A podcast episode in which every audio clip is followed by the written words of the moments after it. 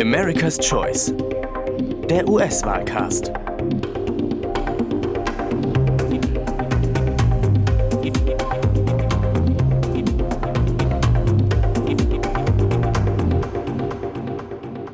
Hallo und herzlich willkommen zu America's Choice, der US-Wahlcast aus Berlin, mit Tyson Barker vom Aspen Institute und mit David Deissner von der Atlantikbrücke. Mit America's Choice liefern wir Ihnen und euch im Laufe der nächsten Wochen und Monate regelmäßig Updates und Einschätzungen zum US-Wahlkampf.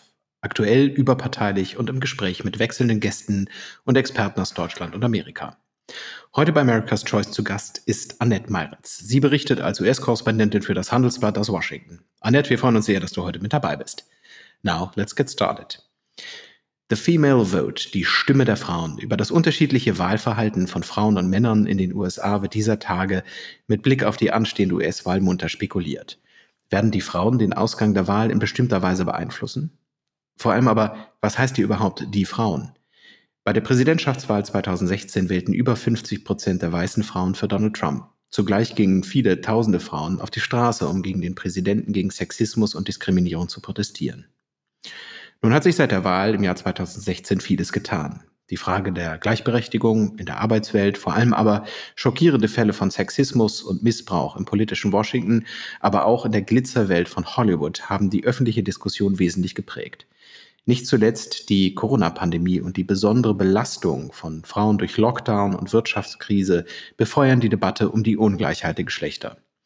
Gibt es also doch bestimmte Themen, auf die sich die Kandidaten konzentrieren sollten, wenn sie die Mehrheit der Wählerinnen erreichen wollen? Hierüber wollen wir heute sprechen. Annette, die erste Frage gleich an dich. Gibt es deiner Meinung nach bestimmte Themen, die Frauen in den USA mehrheitlich besonders wichtig sind? Und inwiefern gehen Präsident Trump und sein Herausforderer Joe Biden auf diese Themen ein? Also eine Sache hat sich geändert und eine hat sich nicht geändert. Also nicht geändert hat sich, dass Frauen kein monolithischer Wahlblock sind. Das waren sie noch nie. Also es gibt eben nicht diese Wahlgruppe, die Frauen und die wählen immer gleich. Ähm, man sieht in Umfragen, dass Themen wie äh, eine starke Wirtschaft oder die Prävention von Terrorismus, dass Frauen das genauso wichtig finden wie Männer auch.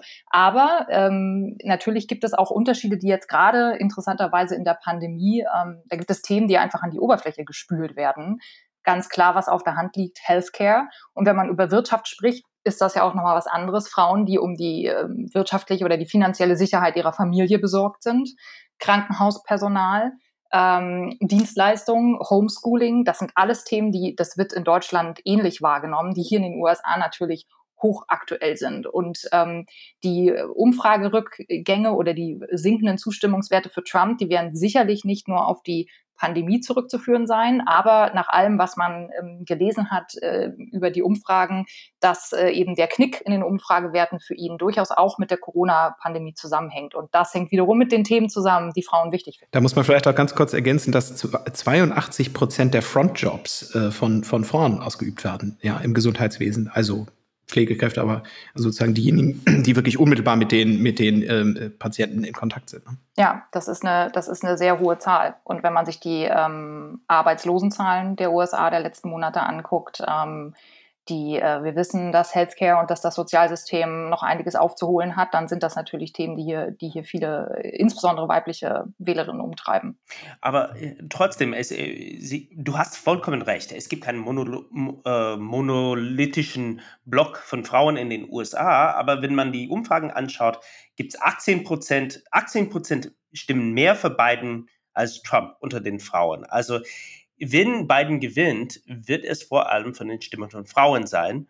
Und was steckt hinter dieser großen Lücke von Unterstützung von Biden und, und Trump und wo, wo gleicht es sich ein bisschen aus? Also das Interessante ist ja, dass, ähm, dass, ein, dass das Big Picture weibliche Unterstützung für die, äh, für, ein, für die konservative Partei, dass die seit den 80ern zurückgeht. Also das muss man erstmal sagen, dass Frauen tendenziell eher demokratisch wählen, wenn auch natürlich nicht durch die Bank. Und wir haben bei Trump gesehen, die Zahlen kennt ihr genauso gut wie ich. 40, äh, 41 Prozent der Frauen, 53 Prozent der weißen Frauen haben für Trump gestimmt. So, aber bei den Midterms, spätestens seitdem ist, geht der Trend abwärts. Ähm, und der Gender Gap, also einige US-Medien schreiben schon vom Gender Canyon, äh, weil die Kluft so weit auseinander reicht. Ähm, der fing tatsächlich mit der Mobilisierung, äh, mit dem Backlash gegen Trump 2018 bei den Midterms an. Ähm, die drei total interessant, für mich spannende Gruppen von Frauen. Einmal die Frauen in den Vorstädten. Die Vorstädte werden diverser, diverser werden jünger. Äh, Rentnerinnen, ganz wichtiger Block, über 65, die auch gerade von Corona betroffen sind, die vielleicht auch von seinem Stil, von seiner Sprache abgestoßen sind. Ähm, und afroamerikanische Frauen, jüngere afroamerikanische Frauen, die, die sich noch an Obama erinnern ähm, und äh, die mit Trump wenig anfangen können. Also es gibt hier viele Gruppen, auch noch unentschlossene Frauen, die sozusagen das Zünglein an der Waage sein können am Wahltag und die wichtig sind. Man könnte schon sagen, dass, äh, dass afroamerikanische Frauen vor allem in South Carolina entscheidend waren für die Nominierung von Joe Biden und auch entscheidend waren für die, das Gewinn von äh, Doug Jones in, äh, in Alabama 2017. Also sie sind wirklich sehr äh, strategisch, also natürlich nicht strategisch positioniert, aber haben eine strategische Stimme in sehr wichtigen ähm, äh, Standorten im Land. Ne? Ich möchte dazu nur eine sozusagen noch ein, eine, nicht eine Gegenstimme sein, aber ein Aspekt, der einfach sehr, sehr wichtig ist. Also, weil es wird gerade ganz viel darüber geschrieben, Backlash Trump und Frauen sind und, und moderne Frauen und äh, Ocasio-Cortez und linksliberale Bewegung. Aber wir dürfen nicht vergessen, es gibt einen ganz starken Block von konservativen Frauen in den USA, die nach wie vor zu Trump halten. Meine letzte Rallye ist schon eine Weile her, also meine letzte Kundgebung, ähm, weil äh, ich wegen Corona jetzt nicht unbedingt hingehen möchte. Ähm, aber wenn man dorthin geht, Frauen stehen neben ihren Männern und weinen, wenn Trump von Veteranen spricht oder von Feuerwehrmännern oder von Minenarbeitern, die angeblich vergessen wurden. Sie sind ähm, seine Ernennung von konservativen Richtern ist für Frauen, die in der Pro-Life-Bewegung aktiv sind, nach wie vor wichtig. Also ja, es gibt den Backlash, ja, die Zahlen sind gerade dramatisch für Trump. Es ist ein Riesenproblem, die Frauen zu bekommen für ihn. Aber es gibt auch noch diesen treuen Block. Der ist da. Und wir müssen uns auch erinnern, dass 2016 immerhin von, also wenn man sich die Trump-Wähler anschaut, da waren es knapp über 50 Prozent äh, dieser Wähler waren, waren äh, männliche äh, Votes, männliche Stimmen und aber immerhin knapp über 40, 41 Prozent der Stimmen kamen von den Frauen. Also ganz in der Tat, das hat dann viele auch überrascht. Äh, wir erinnern uns an die Episode mit dem, mit dem Locker Room Talk und sozusagen gewisse Bemerkungen, wo man vielleicht hätte annehmen können, dass das äh, die weiblichen äh, Wählerinnen gegen ihn aufbringt. Aber das ist eben in der Tat damals nicht passiert. Und äh, vielleicht müssten wir da jetzt auch äh, manche demoskopische Studie mit etwas mehr Vorsicht genießen und uns nicht zu so sehr darauf verlassen, dass der Trend, den wir jetzt vielleicht sehen, sich dann auch wirklich so ausdrückt an der Wahlurne, oder? Ähm, da sagst du was ganz Wichtiges. Ich sehe einen interessanten Trend auch unter meinen Korrespondentenkollegen und ich merke es auch an mir, dass man jetzt jede Umfrage, also weil wir uns alle 2016 oder viele wir haben uns geirrt, das muss man einfach sagen. Wir haben Dinge falsch eingeschätzt, viele Journalisten. Ähm, und dass es jetzt so eine Art Gegenbewegung gibt, naja, äh, Umfragen sind nur Umfragen und Trump hat ja doch total gute Chancen. Auch da muss man aber wieder vorsichtig sein, denn die Zahlen sind dramatisch für ihn. Also in den Battleground States, äh, Wisconsin, Pennsylvania, Michigan, die sind, es sieht dort nicht gut aus für Trump, vor allem nicht bei den weiblichen Wählern. Und der Gap ist teilweise 10, 20, 25 Prozent gegenüber beiden. Also das ist, und da reden wir auch nicht mehr von Umfragen, die irgendwie im schwammigen Feld sind, sondern das ist ganz klar. Ähm, also ja, ich gebe dir total recht, keine Umfragehörigkeit, aber Zahlen sprechen auch zumindest für den Moment für sich. Ne? Aber es liegt auch ein bisschen in der Infrastruktur der Republikanischen Partei. Also nicht nur äh, Trump ist, äh, wird betrachtet als, hat Schwäche unter Frauen insgesamt, muss man schon ehrlich sagen. Also in bestimmten äh, Gruppen äh, hat er Stärke, äh, vor allem weiße Frauen ohne Uni-Abschluss. Das war eine eine Subgruppe, die er, ich glaube, mehrheitlich gewonnen hat 2016. Über 60 Prozent. Ja. Hm. ja. genau. Aber die, die Partei an sich hat auch Schwäche. Und man kann das sehen, zum Beispiel in Vertretungen äh, im Abgeordnetenhaus. Die, also von der republikanischen Delegation im Abgeordnetenhaus sind so nur sieben Prozent zurzeit Frauen. Äh, das im Gegensatz zu den Demokraten, da ist es 38 Prozent. Und die Republikaner haben das anerkannt und deswegen versuchen sie mehrere Kandidatinnen zu gewinnen, damit die, das Gesicht der Republikanischen Partei in den Vororten, in diesen Wahlkreisen auch weiblich ist. Ich glaube, bis jetzt haben sie 217 Kandidatinnen gewonnen äh, für, für die nächste Wahl für, als Abgeordnetenhaus. Das ist mehr als zweimal so groß wie der Rekord unter den Republikanern 2010. Also es ist wirklich, wirklich beeindruckend. Die, die versuchen das ein bisschen zumindest repräsentativ auszugleichen. Äh, wird das gelingen? Ist das, ist das, äh, äh, sieht man Erfolg da drin oder was, was steckt dahinter? Ähm, das ist schwierig. Ab und zu hat Trump eine Fraueninitiative ausgerufen und wir dürfen ja auch nicht vergessen, dass da einige prominente Frauen im Weißen Haus und auch in seiner Wahlkampagne sind, die nach wie vor sein Aushängeschild sind. Also von Ivanka, Ivanka Trump äh, und auch jemand wie Sarah Sanders, die gegangen ist, ist ja immer noch komplett auf seiner Seite und möchte seine Unterstützung. Also hm. es gibt Kelly diese Gesichter. Äh, genau, es gibt diese Gesichter, die, die, weibliche Gesichter, die ganz stark mit Trump verknüpft sind und die ja auch bei jeder Kundgebung, die dann ja jetzt wieder anfangen und im Wahlkampf, die ja natürlich ganz nach vorne rücken wird. Ich glaube, also aus meiner Sicht aber hat dieser ganze Erfolg, also schon bei, nicht Erfolg, sondern Effort, also Anstrengung, ähm, bei den Midterms nichts gebracht. Bei den Midterms wollte Trump schon die Frauen in den Vorstädten holen, hatte aber nicht. Aber den, ähm, bei den Midterms hatten, ja. die, hatten sie nicht die Vertreter und hatten sie nicht die Kandidaten. Und deswegen haben sie es versucht, das ein bisschen auszugleichen. Also wirklich, die waren sehr schwach, was die Kandidaten angeht, bis auf die Tatsache, dass sie mehrere Frauen schon im Abgeordnetenhaus hatten, die Swing-Wahlkreisen schon vertreten haben. Die haben mehr als die Hälfte der äh, Abgeordneten Frauen von den Republikanern verloren im, im 2018. Aber die Frage ist ja, ob, wenn man weibliche Kandidaten aufstellt, ob das automatisch weibliche Wähler, Wählerinnen anzieht. Mhm. Das ist ja nun auch nicht, äh, das Total. ist ja nun auch kein Automatismus, weil Frauen nicht automatisch äh, Frauen wählen. Das ist einfach nicht so, wie wir bei Hillary gesehen haben.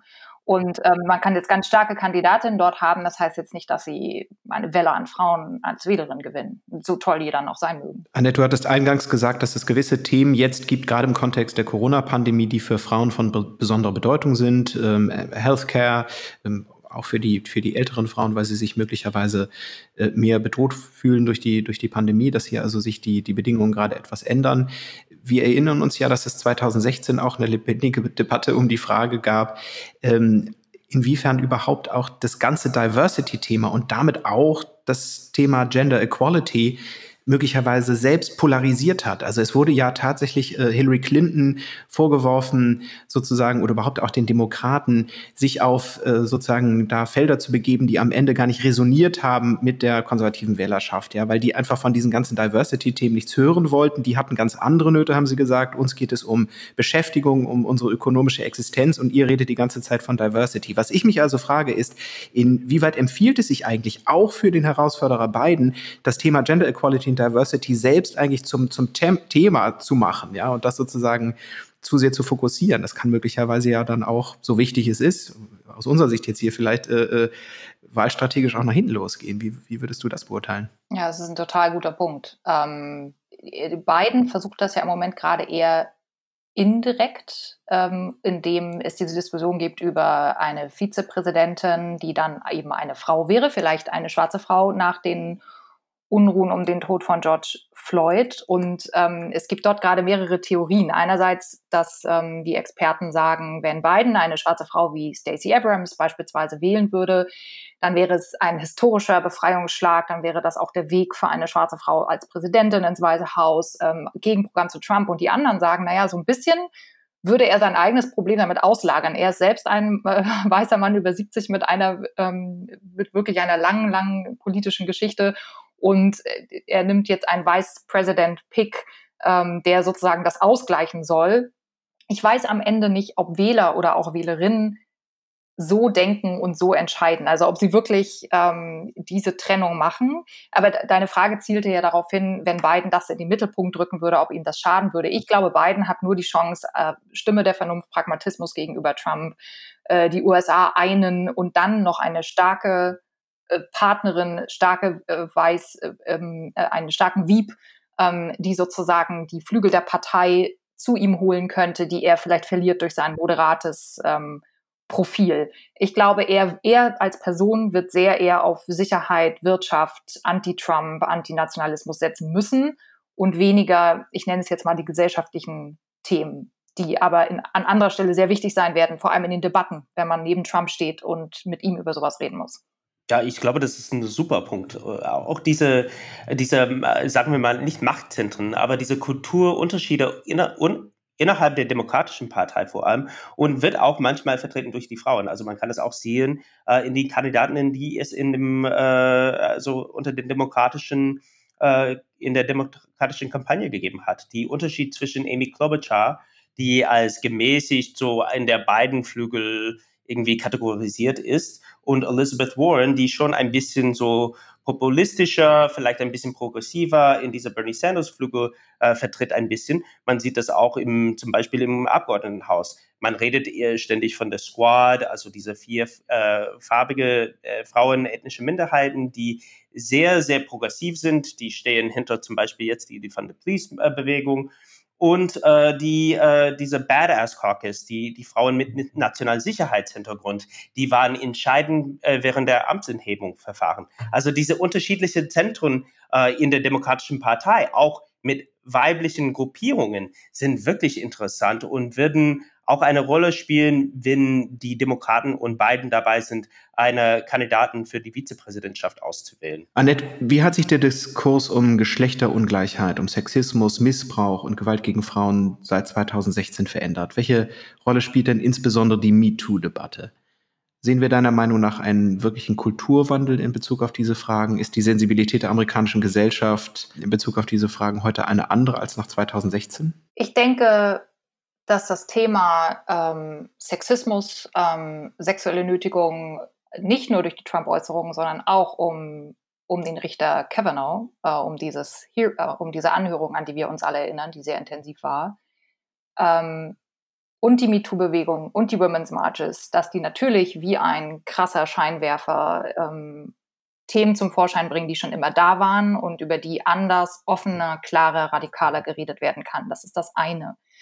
Auf der anderen Seite, und ich versuche mich daran selbst immer zu erinnern, ist der Women's March kein, kein March gewesen, der für alle Frauen ansprechend war. Viele Frauen können mit dem linksliberalen Feminismus nichts anfangen. Ähm, dann gibt es auch sozusagen eine MeToo-Bewegung, die äh, Hollywood hat für sich reklamiert. Wir wollen jetzt ähm, äh, alles ändern und weibliche Regisseurinnen in den Vordergrund drängen. Da ist nicht viel passiert. Also es gibt also auch eine gewisse Enttäuschung, auch auf der politischen Ebene. Ähm, und ich, ich warne immer so ein bisschen davor zu sagen, wir haben jetzt diese Bewegung gehabt und jetzt gibt es so eine Figur wie Alexander Ocasio-Cortez und alle tauchen zu Trumps State of the Union in Weiß auf und plötzlich haben wir hier eine große Bewegung. Ja, die Bewegung ist da, aber es gibt eben auch, also um, für mich ist unterm Strich es wird offener geredet, es wird, glaube ich, ähm, auch Opfer von sexueller Gewalt können offener nach vorne treten. Aber es gibt eben vor allem eine größere Polarisierung. Frauen, die sich noch mehr vom linksliberalen Feminismus abgrenzen, die sagen, nein, wir sind pro-life, wir sind gegen Abtreibung, wir sind noch, wir kämpfen noch stärker dafür. Und es ist eben, für mich als Journalistin ist es auch immer schwierig zu sagen, das eine ist richtig, das andere ist falsch. Beide Seiten haben ihre Berechtigung. Und ich finde immer, für eine gesunde Demokratie ist es wichtig, dass diese beiden Seiten sowohl auf konservativer als auch auf linker Seite gehört werden. Und was MeToo auf jeden Fall geschafft hat, ist diese Polarisierung noch mehr, noch mehr zuzuspitzen. Ob da am Ende irgendwann der große Konsens rauskommt, weiß ich nicht. Ich weiß nur, dass es im Moment nicht, ähm, dass man nicht sagen kann, die Gesellschaft wird allgemein moderner oder allgemein äh, offener, sondern es gibt eben auch eine ganz starke Gegenbewegung. Und vielleicht noch um eins zu ergänzen, politisch hat das wahrscheinlich auch Konsequenzen. Also Frauen sind nicht die besseren Politikerinnen. Corona gibt es ein interessantes Beispiel. In Michigan haben wir eine Gouverneurin, eine demokratische, die sehr, sehr pragmatisch damit umgegangen ist, Gretchen Whitmer. Wir haben in South Dakota eine Gouverneurin, die jetzt die übernächste Woche zum 4. Juli ein großes Feuerwerk am Mount Rushmore mit 125.000 Leuten erlauben wird. Also man darf bei all dem nicht vergessen, dass so gut es auch ist und richtig auch ist, dass Frauen in politische Positionen kommen. Es wird nicht immer so sein, dass äh, die Welt dadurch eine bessere wird. Das ist, wird manchmal so dargestellt, aber äh, am Ende gibt es Parteipolitik und zählt nicht das Geschlecht. Nicht immer. Ja, aber ich, ich, ich, ich erinnere mich an die Women's Marches, was genau äh, nach der Vereidigung, äh, Vereidigung von Trump gekam, gekommen sind. Und was mich äh, wirklich ähm, ich fand es, äh, mich äh, aufmerksam dafür gemacht hat, war die Tatsache, dass es, es fand nicht nur in den großen Städten statt. Es war nicht nur New York und Washington DC und LA und Chicago und so weiter und so fort. Es waren alle diese kleinen Dörfern, alle diese kleinen Städte. Mein Heimatstadt ist an der Grenze zu Oklahoma, zwischen Oklahoma, äh, in Texas. Und da hat es auch ein Women's March gegeben. Das liegt an ein paar Sachen. Auf der einen Seite ist es die Tatsache, dass jetzt die USA, wie du gesagt hast, polarisierter ist, dass alle politisch bewusst sind, dass alle haben ihre Identität irgendwie politisch beladen, mehr als zuvor. Aber auf der anderen Seite, etwas hat sich auch geändert und genau wegen dieser polarisierenden Figur von Trump äh, hat es Leute schon dazu geschoben, dass sie sagen, okay, diese Werte sind mir wichtig und wir müssen dafür kämpfen und dass diese Bewegung ist eine wichtige äh, Kanal dafür. Das ist ein wichtiger Vektor, die, die äh, wir einmarschieren sollen, das wir machen sollen. Ich fand es, ich fand es sehr, äh, also es hat Aufmerksamkeit für mich gezogen, auch wenn ich hier in Deutschland war zu dieser Zeit. Ähm, aber die Frage ist, wann kommt es wirklich oder kommt es überhaupt zu Gesetzen? Kommt es zu äh, Änderungen in der Politik selbst? Haben wir was gesehen? Also wir sind jetzt dreieinhalb Jahre in Trump-Zeit. Die Demokraten haben ein Abgeordnetenhaus gewonnen 2018. Gibt es äh, neue Gesetze oder neue Förderungen, die wir sehen, vielleicht auch in den Staaten, die äh, implementiert werden? Mir fällt äh, einfach nur gerade der jahrzehntelange Kampf jetzt schon ums Equal Rights Amendment ein, der ja nach wie vor noch nicht abgeschlossen ist. Ähm, da gibt es ja auch bis auf weiteres, glaube ich, keinen Vorstoß. Immer wieder im Gespräch, äh, Family Leave, also bezahlte Elternzeit für, für Bundesangestellte. Also im Gespräch ist das immer alles, ne? Aber das, äh, also mit dem jetzigen Kongress äh, und äh, mit der jetzigen äh, Regierung ist, ist das, ist das glaube ich, erstmal nicht realistisch. Aber uh, Family Leave äh, ist äh, etwas, was Ivanka Trump wirklich plädiert, ne? Das ist ihr Thema ja, das ist ihr Thema. Ihr Thema ist auch Women Empowerment und äh, dass Frauen back in die Workforce gehen. Da muss man auch bei der Trump-Regierung sagen, die guten Jobzahlen unter Trump vor Corona, die hab, kamen auch Frauen zugute. Also die rekordniedrige Arbeitslosigkeit unter, unter Frauen. Äh, es ist immer die Frage, wie glaubwürdig ähm, Ivanka Trump als Figur ist. Das sage ich so neutral, wie ich es sagen kann. Es ist eben schwierig, wenn eine Regierung einerseits ähm, Schwulen- und Lesbenrechte beispielsweise tatsächlich auch wo, wo, äh, sehr offen einschränken möchte und Ivanka Trump am selben Tag irgendwie eine Regenbogenflagge twittert. Das ist einfach, ähm, ich frage mich immer, wie glaubwürdig tatsächlich dann auch ihre familienpolitischen Positionen sind. Äh, ich würde unsere Diskussion gerne noch auf einen weiteren Aspekt lenken sowohl der amtierende Präsident als auch sein Herausforderer Joe Biden sahen bzw. sehen sich mit Vorwürfen der sexuellen Belästigung konfrontiert. Ähm, inwiefern beeinflusst das eurer Meinung nach ähm, deren Chancen bei der anstehenden Wahl? Tritt in der Öffentlichkeit, so schwerwiegend diese Vorwürfe sind, möglicherweise hier eine gewisse Ermüdung ein? auch Corona geschuldet kann ich im Moment relativ wenig, also normalerweise in meiner Arbeit spreche ich viel natürlich auf, auf Kundgebungen oder Veranstaltungen mit äh, Wählern und Wählerinnen. Das ist im Moment ein bisschen schwierig, ein Bauchgefühl dazu, dafür zu bekommen. Aber was man sagen muss, ist, dass Biden ein relativ smart, also kluges Krisenmanagement gefahren hat, was die, was die Vorwürfe gegen ihn angeht, weil er relativ souverän gesagt hat, jede Vorwürfe, jede Vorwürfe müssen, alle Vorwürfe müssen ernst genommen werden. Ähm, also er hat sozusagen das Gefühl, den Eindruck erweckt, ich habe da nichts zu verbergen. Was mich persönlich wundert, ist, dass relativ wenig eine Rolle spielt sein Umgang mit Anita Hill, äh, also bei den, ähm, als er der Vorsitzende des Justizausschusses war und Anita Hill äh, sehr überzeugend erklärt hatte, dass sie von einem Supreme Court Richter ähm, auf übelste Art und Weise sexuell genötigt wurde und äh, Bidens Umgang damit wurde oft kritisiert und jetzt im Wahlkampf spielt das irgendwie gar keine Rolle. Das wundert mich eher, weil es gibt Videoaufnahmen davon, es gibt sozusagen, das ist belegt, es wurde viel diskutiert und es ist irgendwie so vollkommen egal gerade. Das empfinde ich als eigentlich fast noch wichtiger als diese Anschuldigung von Tara Reid, seiner, seiner ehemaligen Mitarbeiterin, weil Tara Reid ähm, hat sich viele Widersprüche verstrickt und gilt einfach in der Öffentlichkeit nicht als sehr glaubwürdig. Ja, ich habe es auch immer gedacht, dass Anita Hill eine größere Rolle oder die, äh, die äh, Bestätigungsverfahren mit äh, Clarence Thomas eine größere Rolle gespielt hätte in den Vorwahlen. Es ist nie so richtig vorgekommen und ich glaube, so gut oder schlecht es hört, ähm, bei, sowohl bei Trump als auch bei Joe Biden, man hat das Gefühl, man weiß, wie sie sind und das ist alles schon ein bisschen so eingebacken, das ist schon einkalkuliert. Und deswegen, also die, die, ähm, die Klagen von, von Tara Reid äh, haben nie so eine richtige, richtige Aufmerksamkeit von der Bevölkerung auf sich gezogen, soweit ich weiß ähm, vor allem wegen Corona und so viele anderen Sachen äh, sind vorgekommen. Aber also äh, wir könnten es mal vorstellen, ich, ich ein Spek einfach spekulativ, wenn es neue Vorwürfe gegen Trump geben würde, würde man das auf den Titelblatt von der New York Times sehen? Wahrscheinlich nicht. Also das ist alles, das gehört zu dem Charakter. Und diese lange Geschichte, die Tatsache, dass Biden zum Beispiel 40 Jahre lang in der Politik ist und äh, seine Normen und Sitten haben sich geändert, evolviert und sein Umgang mit Frauen, sein Umgang mit äh, äh, Justizreform, sein Umgang mit äh, Freihandel, sein Umgang mit all diese Themen ist einfach etwas, was man schon in den in den Vorwahlen ein bisschen auseinandergesetzt haben und dann irgendwie man mal damit zurechtgekommen ist. Unter den Demokraten zumindest. Das ist mein Gefühl. Es gibt dazu übrigens eine interessante Umfrage gerade von YouGov, die gefragt haben, äh, sowohl Demokraten als auch Republikaner, würden sich die Vorwürfe, die gerade gegen Joe Biden erhoben äh, werden, sich als wahr herausstellen, äh, würde ihn das sozusagen disqualifizieren für das Präsidentenamt? Da sagen Demokraten, ja, es ist zwar relevant für die Wahl, aber es disqualifiziert ihn nicht für das Präsidentenamt, sagen 30 Prozent der Demokraten und 31 Prozent der Republikaner. Also irgendwie interessanterweise ein ähnliches Meinungsbild. Würde es ihn disqualifizieren?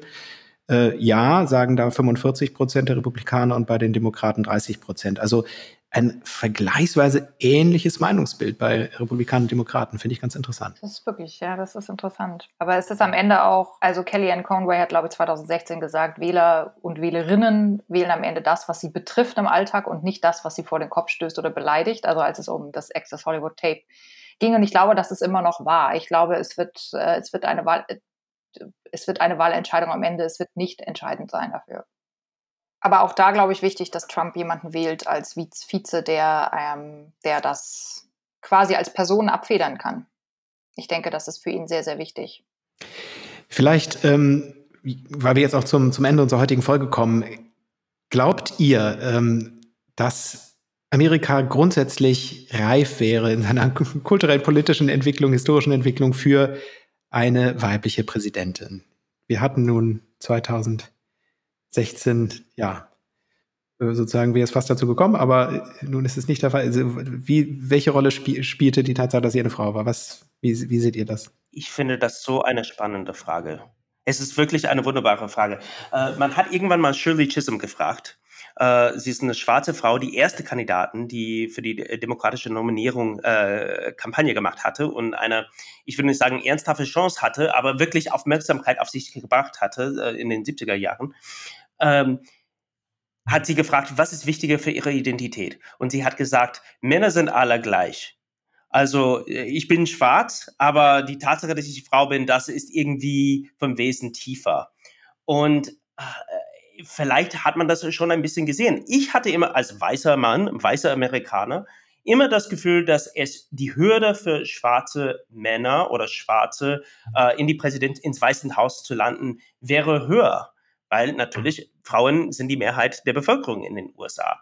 Aber wie wir gerade gesehen haben mit Hillary Clinton, ist es schon eine Hürde, die für vielen ähm, schon schwierig ist. Natürlich hat es ein bisschen mit Hillary Clinton als, als Mensch, als persönlich, als Person zu tun, ihre persönlichen Nachteile. Aber trotzdem, und ich höre das von vielen Frauen in Machtpositionen in Washington DC, besonders ältere Frauen, die sagen, die USA ist immer noch nicht bereit für eine Frau als Präsidenten. Und das ist für mich so ähm, deprimierend, muss ich ehrlich sagen, äh, dass sie das äh, so sehen weil ich denke, nachdem dieses äh, gebrochen ist, wird es wird es immer, immer machbar sein, wird es immer möglich sein. Und wir haben so viele Gouverneurinnen, die, nachdem das gebrochen ist, das, dann kommt es. Aber ein gutes Beispiel davon, das ist ein kleineres Beispiel, ist die, äh, der Stadt Massachusetts. Massachusetts ist eine überwiegende demokratische Stadt, sehr progressiv. Äh, die Republikaner nehmen das die Volksrepublik von Massachusetts. Aber trotzdem, jedes Mal, wenn die Demokraten in der Vergangenheit bis auf Elizabeth Warren, eine Frau für die Top-Positionen, sei es Senatorenkandidaten oder sei es für die Gouverneurschaft, ein, eine Frau nominiert haben. Jedes Mal, dass die Demokraten das gemacht haben, haben die Republikaner gewonnen. Sei es Mitt Romney, sei es Scott Brown, sei es uh, Charlie Baker zum Beispiel. Alle Republikaner, man sagt, oh, wie kommen diese Republikaner im Amt in, in Massachusetts? Aber die waren alle gegen Frauen. Und deswegen denke ich, die Hürde und diese unterbewusste Bias, diese Vorurteil ist schon tief in der amerikanischen Psychologie. Und deswegen ist es so wichtig, dass äh, Joe Biden eine äh, Vizekandidatin hat, äh, Präsidentenkandidaten hat, weil vielleicht dadurch können wir das überwinden. Zwei kurze Ergänzungen. Erstmal interessant, was, was die Frauen sagen, die du in Washington gesprochen hast. Aber zwei kurze Ergänzungen. Ähm, war Deutschland bereit für eine Kanzlerin? Wahrscheinlich nicht. Sie wurde es und äh, wahrscheinlich war Deutschland nicht bereit, was man daran gesehen hat, dass sich irgendwie viele vier Jahre erstmal über ihre Haare unterhalten haben. Und äh, das Land quasi wuchs äh, mit Angela Merkel als Kanzlerin und irgendwann konnte man, konnte sich zumindest die Mehrheit der äh, Deutschen ein Land nicht mehr ohne sie vorstellen, wie ja Umfragen immer noch zeigen. Ist einfach so. Jetzt fragen angeblich kleine ähm, Jungs ihre Eltern, ob man auch als Junge äh, Aussicht auf Kanzlerschaft haben kann. Genau. Genau, so. Also das heißt, es kann dort einen Prozess geben. Und das Zweite, wenn Trump eins bewiesen hat, dann, dass dieses alte Vorurteil, Frauen sind zu, keine Ahnung, abgelenkt, emotional vereinigt für den Nuklearknopf, ähm, dann hat der aktuelle Präsident ja mehr oder weniger bewiesen, dass das nicht nur, dass das kein Frauenproblem zwingend ist. Also ich und Bottomline für mich, ich glaube, dass manchmal mit ein bisschen nach, also mit äh, vielleicht wird eine Frau, wie das Biden ja vielleicht vorhat, ähm, mit einer gewissen Starthilfe, schade, dass sie nötig ist, ins Weiße Haus kommen, aber dann werden die USA da schnell drüber wegkommen. Wunderbar, das war ein großartiges Schlusswort für unsere heutige Folge von America's Choice. Äh, vielen, vielen Dank an Annette Meiritz. Äh, wunderbar, dass du dabei bist. Vielen Dank für deine Zeit und deine Einschätzung. Vielen Dank auch an dich, Tyson. Das war America's Choice vom 18. Juni 2020. Bis zum nächsten Mal. Tschüss.